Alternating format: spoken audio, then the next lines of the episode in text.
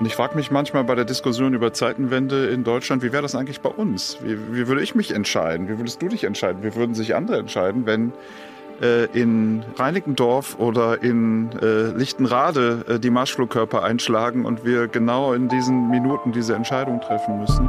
Ich glaube, das ist auch das Perfide. Wir können ja froh sein, dass sich Menschen dafür entscheiden, in der Ukraine für die Ukraine zu kämpfen. Und wir sind ja froh, dass wir das nicht machen müssen.